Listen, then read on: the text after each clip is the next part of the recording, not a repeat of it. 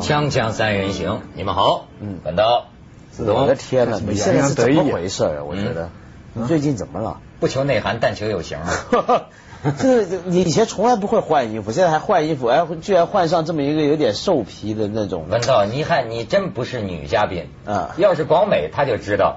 去年冬天我穿的就是这个，这是服装师在去年冬天找的毛衣，一直挂在衣柜里，然后到了今年天冷了，咱就穿上。主要是还是时髦，还是时髦。主要是因为有观众那个投诉嘛，啊说你们俩都穿毛衣，说我们这儿这就是内蒙的观众说我们这儿都大雪冻死牛羊了，怎么你那儿还穿着一小衬衫？这可以可以。广美来可能还穿无袖的。对呀、对呀、呃，那是广大观众喜欢的啊。对对对，他也是一种艰苦奋斗的牺牲精神。职业精神。好，轻松聊了几句之后，今天我们要谈的是敏感话题，非常的敏感，嗯，敏感话题啊，所以完了，那边已经砍掉了。对，已经砍了。好，那现在所以可以任意讲所。以所以 像我这种胆小如鼠的人，一定要按照我们这个党报的精神来讲这件事儿。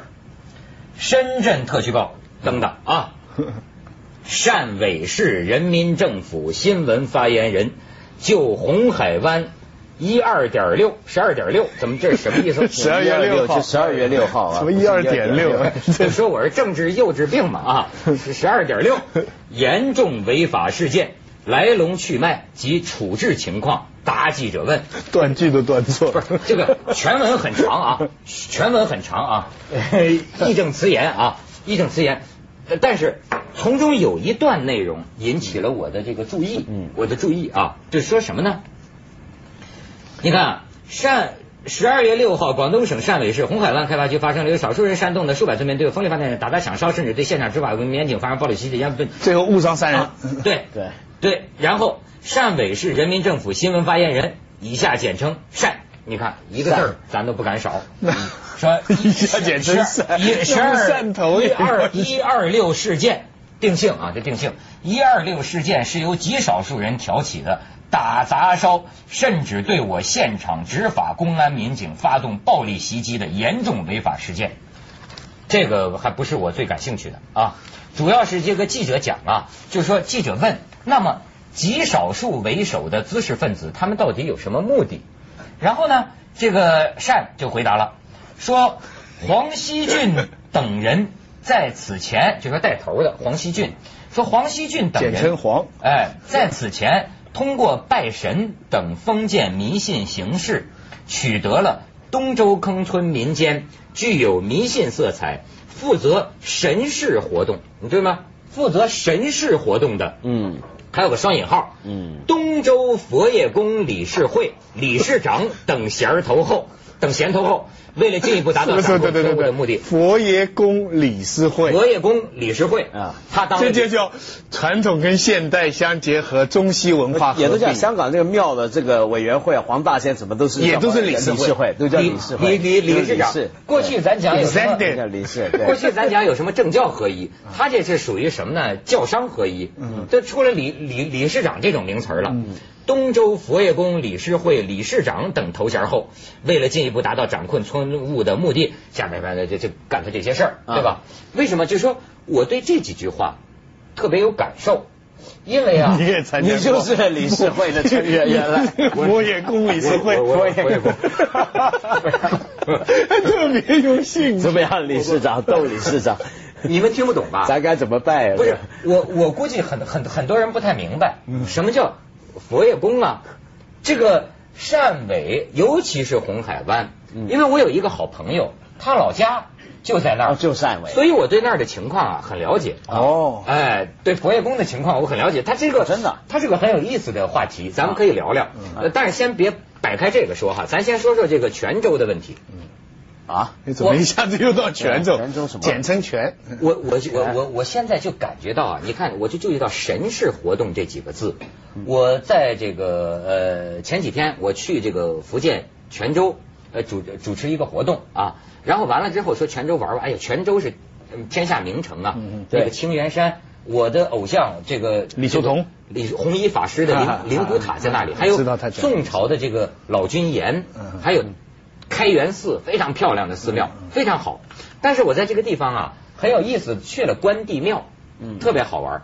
哎，这先咱先首先说什么呢？首先我感觉到咱这个全球华人呐，同文同种，很有意思。我在马来西亚华人社会哈、见到好多这个庙，这个庙的这种飞檐儿啊，都是这样的檐儿，弯起来这，弯起来的，这飞飞起来的檐儿，而且它这个屋檐上的这些装饰啊，看上去啊不知道什么建材了，但是看上去是属于那种打碎了的那种瓦片、碗碗嗯。碗片、瓷片拼起来的一个龙啊，一个一个什么的。然后这次我来到泉州，一看他那个关帝庙，也是那样，瓦片瓷片一模一样。对。哎呀，我一下就想象到，就当年这个南洋华人呐，都是好好多都是福建人，他们出去谋生，而那时候也没有那么多政治版图概念。他其实这个地方生，那个地方生一样嘛，他就是他的天普天之下，中国人的天是叫天下嘛。哎，而且呢，还有意思的是啊，关帝关公的庙，我还去过台湾嘛。嗯。呃，跟北方的好不一样。嗯。你看在北方啊，这个神像啊，嗯。都是裸体。呃，不，不，不，不，对，对，对，对，对，对不起，不是说，我们这理事长胡来吧对对对理事长。对，我我不是说裸体，我就没穿衣服，不是，也不是没穿衣服，就在北方这个神像啊，都是反正都是就是很很敞开的。嗯你这么看，嗯。我在台湾发现一个很奇怪的现象，你像这个妈妈祖对啊，遮蔽的，层层帘幕，对层层帘幕，你只能隐隐约约透过重重帘幕啊，就连看到的一脸他这个头，上戴那个帽子啊，那啊个珠帘下来都是遮住那个脸的，而且脸是黑的。对就是当年他这个抬马祖出行啊，香火熏的呀，这个这个雕像的脸已经黑了。所以你看，这是福福建的特点啊，还是南方的特点？南方都这样。你就觉得好很很秘密，他那个关帝的像啊，黑已经被烟火熏得黑黑的，但是就那样，你隐隐约约看到一点他的脸，是藏在重重帘幕后边的，嗯是不是反映南方人这就比较内涵？咱不想不是不是，就是这个神他不能够轻易的让你这个正面的这么看到。比如说进庙里面，你走正面要去拜神，那也是要有有讲究的。是吧？对你看这个，我还发现这一点。再有一个挺有趣的，嗯你知道我一进这个关帝庙啊，然后呢，一群那个妇女啊、老太太就在那儿呃跪下磕头，然后呢，一个个就是呃就歪在那个地上了，歪在那坐坐垫上，拿两块竹板儿面，篾片，嗯，就啪啦扔这，啪啦啪啦，在问卦，几十个，咵啦咵啦咵啦，在干什么呢？我问了问，他说这这这问卜的，嗯。问卜的就比如说我记不太清了啊，好像是什么呢？比如说两个竹篾片如果都是背面的话，那你这事儿哎就不能干。嗯。假如说呢两个都朝天的话，两两个都是这个朝上的话，那就是表明什么呢？你再可以问一次，就再可以扔一次，除非扔到一个朝天，一个是背面，这样的就说明这件事儿可做。嗯哎，当然我我可能正好说反了，我记不太清了。以后以后我们去夜总会也带两瓦片，一夜情行不行啊？啪摔一下看看。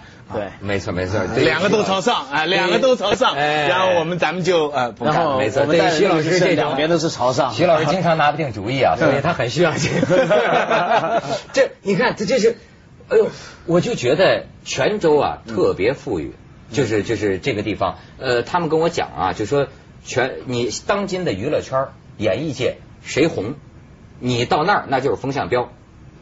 他会请最红的、最当红的这个明星，你一进泉州啊，广告牌儿你就知道，绝绝对反映当年娱乐圈知名度的红红度的这个指标。嗯跟美谁最红国的拉斯维加斯全是当地企业请他当代言人，嗯而且一般都到这儿开过演唱会。嗯这地方人特别有钱，嗯对吧？但是呢，他当地人就给我讲，越富庙越多。就现在你到泉州去旅游哈，嗯基本上就是看庙的。当然，它也是个多元文化中心，还有什么摩尼教的，还有伊斯兰教的，古代就是这样。过去是个大商港嘛，这光明之城嘛，所以。香火鼎盛，嗯。所以我为什么我联系这次汕尾这个事儿啊，我就感觉到啊，你们只要到农村一看，就现在悄悄的在这个农村当中啊，这个神呐、哎呦不得了，嗯。这个这个这个这个信仰，但这个东西啊，过去很多人就以为这就是个信仰啊。但我小时候因为我在台湾，在台湾住这个也是特别厉害，我就特别发现它是一种社会组织。呃，我记得小时候在台湾呢有个习惯，台湾人很喜欢讲拜拜，拜拜就是去拜神，然后有时候叫做大拜拜。就是大型的拜神活动，而什么叫大拜拜呢？它是这样，我发现它有一个组织，就比如说我住的那个在台北县一个乡里头，它这个乡，比如说今年他们是轮流啊，这整个县几十个乡轮流做东，今年我这个乡做东，就各乡的人啊，这些拜神的人啊，通通来我这个乡，来我这个地方拜，然后大家把神像也都请过来，然后我这个地方就免费请大伙们吃饭、喝酒、吃饭都不要钱。然后呢，要讲究杀大猪公，那个叫就把整个乡养的最大最胖那个猪拿出来现场啊喊叫啊，铲下去那鲜血淋漓，杀猪杀猪，对，真是就宰了，然后分给大家吃。每个乡呢就轮流就比较，看谁杀的猪够胖，哪一个乡养的猪最肥，哪个乡就最威风，是这样。那么后来呢，你就看到他这个是个组织，什么组织呢？就是拜神啊，它不只是个信仰，它是实际需要。什么实际需要呢？就是中国从古到今啊，都有一个倾向，就古代的时候，特别是中国过去政府的权力啊，下不到最底层，下不到最底层的，是到县衙门。所以这个就叫民间社会，这个最底层的，就 就那个那个那个余英时讲的，对，所以是文革把民间社会破坏，指的就是这个。然后呢，这种基层组织啊，它是以拜神为名义来干起来的，是一个社会组织。比如说旱灾了。水灾了，谁来赈灾啊？谁来协调？谁来救灾？就是这些理事会。这理事会平常是给大家选出来的，你代表我们去拜神，你家有钱，你出多点钱，这时候就发挥作用。然后呢，你看搞灌溉，要挖水道，是不是？这种事儿你不能一家一户自己干，得大家协调着干。这谁干呢？也就是这些理事会来干。但这个从一条大河引进这水道进来，这可能跨过好几个村、好几个乡，那怎么办呢？就跨乡的理事会搞一个再大一点的理事会，所以它完全是个社会有点自治的组织的意味，是团结在这个拜神的名义底下。我们要去广告，锵锵三人行，广告之后见。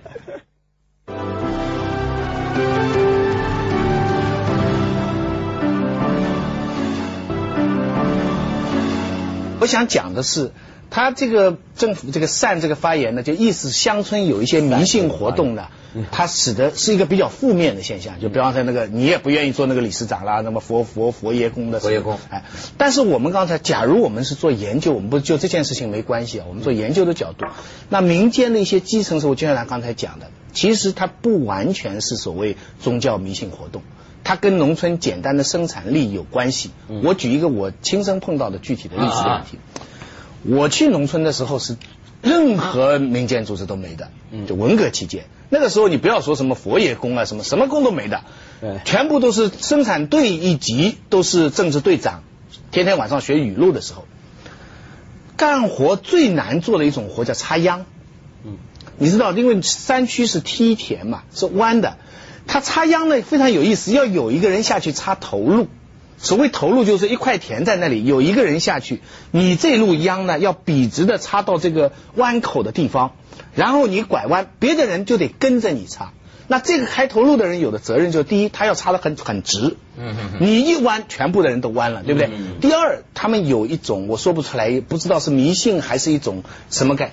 他说你这个插过去啊，你要刚刚好碰到那个石头的边，嗯，高手。要是你太靠近了，这个叫撞了。也就是说，你插六条秧，插到这个地方，你只能过五条了，你这个是失败的。或者你离了，你插到这个地方，离开这块石头，离开一个秧的距离了，那你也是失败的。嗯，全村五十几个男劳力，只有三个人会开头路。嗯，非常精彩，从来没人争的。而且呢，当时最叫我纳闷的，这三个人呢，成分都不好。嗯，有两个老头，一个年纪比较轻的，嗯，他们有特权，他们插完了头路以后，接下来他活就不干，他就在上面抽烟。接下来你们忙半天哈，他除非到两个小时以后到另外一块田插头。我当时就非常，我说他们怎么怎么回事？为什么？第一，我有两个问题，第一，他们怎么可以插完头路就别的不插了？嗯，别的人都得干到死。他们说这没办法，他们插的好，你你相信来插？他们是理事会。第二，第二。那我就问，为什么这几个人成分不好？他说很简单嘛，以前的人怎么成分不好？就是因为你去干活啊，你干得好你就吃猪肉，你犁田呢你就吃青菜，你要是割稻呢，那你就是吃的很差，吃萝卜。啊，所以他们插的这个好了以后，他一代一代下来，就是多少年下来他就有钱了。那碰到土改的时候，他就成分不好，对不对？但是叫我感到有意思的是什么呢？平常这三个人开会的时候，灰孙子一样坐在角落里，嗯从来不说话，他低调的一塌糊涂，因为弄不好就挨斗的。嗯只有在这个插秧这个开头路的时候，政治队长、队长，其他人都非常买他们账，很尊重他们。他们又说不出来，就他这一条，当他这个离开一点跟撞一点哈，全体的村民都非常注意。就是说他插坏了也不会怪他，但是就会觉得，哎，今天这个大家帮他分析这个怎么会？哎，你说这个暗暗的就有一种就是说带一点这个仪式的性质，但是完全跟生产有关。更精彩的使我想到的什么就，接下来第二个下去插的时候，那是大概村里有五六七八个人啊那些人也要插的比较好。啊因为你要插的不好的话，人家插的笔直，你第二个就弯的，后面的人全部给你破坏了嘛。嗯不是谁都可以下去插第二个的。我做到最好的时候，人家鼓励我说：“小许，你可以跳下去。”我都还在旁边看，我真的行啊。他们说，他们就鼓励我说：“你可以插第二。”这是一个很大的荣誉。地位，第二，要是有谁下去，他说：“哦，我下去插，但是他插弯掉了，脸红的，旁边的村民要看不起他的。我我讲这个故事的时候，我在最近一个演讲里讲了。嗯嗯，我说我们现在的社会，我们现在的学术界，很多人下去擦不脸红的，嗯，嗯明白没有？他们怎么擦都不脸红的。而农，我这个我这个亲身经历的事情，我一直记着，我就觉得有时候农村最朴素的生态，包含了其实最高的真理，就这么个道理。哎呀，真深刻呀，太深刻对对了。我也跟你讲个深刻的，广告之后见，锵锵三人行，广告之后见。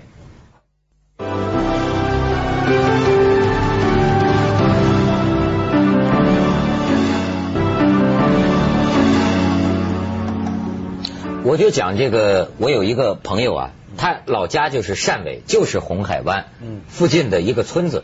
嗯你知道是一个村儿啊，有一个神的，都好像都叫这个叫佛爷公，对吧？嗯他那个村儿叫大王公。嗯啊，因为我跟他的关系他是活人还是？是活人，你知道老让我联想起什么呢？西藏的那种转世灵童，甚至还有什么呢？那种《格萨尔王传》那种说唱的艺人，是个普通农民，他平常跟大家一样的这个干活，但是村里有这么一个庙，就是大王宫，他就跟。那就照咱这说法，相当于祭司吧？对就是祭司嗯。但是这个祭司呢很有意思，一代一代的，他跟这个村里的这几百户人家呀，其实有一种共生的关系，就家家他都熟。大家都佩服他。呃，也不是都佩服他。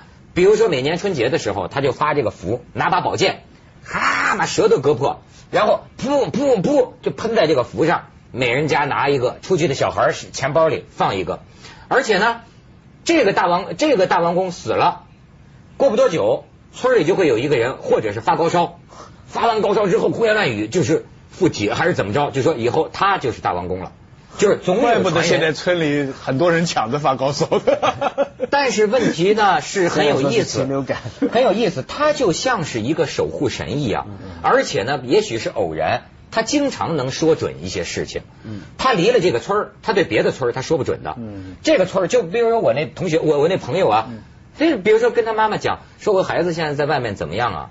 他说病了，打电话一问，原来是住院了，不敢告诉妈妈。还真经常这样的事儿。他呀，这个人就是个普通农民，还平常老太太们都爱请他到家里来来坐一坐，聊聊天，呃，然后家里婚嫁、婚丧嫁娶这些事情都问他。他有的时候会进入到那种类似于这个，咱们说这个西藏，有些时候就什么什么金刚，嗯你知道吗？也也也也也也是那种附体，非常像萨满教的那种，就是说突然间咔，你就就就进进进进入一种狂喜的那种奇怪的状态，出出神的状态。在那些状态，他跟你说的很多话就是回答你的问题，你可以问。然后过一会儿他醒过来了，醒过来然后出身虚汗，觉得身体很很很很很弱，他就不记得他刚才说过什么话？说过什么话。嗯就这个情况在很多农村嗯都存在。全世界都有嘛，都有啊巫啊巫啊。问题就是像这种东西啊，就我们刚刚说这种农村的这种基层的信仰，还有一些传统，它很强，所以有时候呢，他对政府啊会有一种挑战。就比如说像塞维的事，可能是不是有极少数人用这个跟政府作对？那你政府怎么样去处理这个问题呢？我觉得现代啊，因为共产党是无神主义啊，有时候他处理这个方法，我觉得，但是其实还可以跟古代学一学。你看古代王朝时期的中国怎么办？比如说关公，过去中国北方朝拜关公啊，关公有一种意义，你知道，关公有人把他当成是水神啊。啊是治管治水的，所以你一看这个态度，你就知道他也就是刚刚我们说这种民间村落里面，透过拜关公来结社。那么有时候这个社可以很大，半个省都是同一个社。那这时候怎么办呢？你这个民间信仰人又多，他们又真信，像你刚刚说那个大王宫那种情况，啊你政府硬要压不行，你不管你又怕。所以过去的王朝是什么样的做法？就说好，你们拜是吧？我也来拜，就派这个县官下去跟大伙一起拜，而且这个县官还是主祭。你比方说，等于我，那咱怎么可以啊？然后呢？而且过去你看，是这个咱们叫他保鲜嘛，对，咱们咱们所以这个关公学习理论嘛。对，你看这个关公的地位啊，是一直封嘛，封到接着下来为您播出《格尔地板特约之凤凰子夜快车》。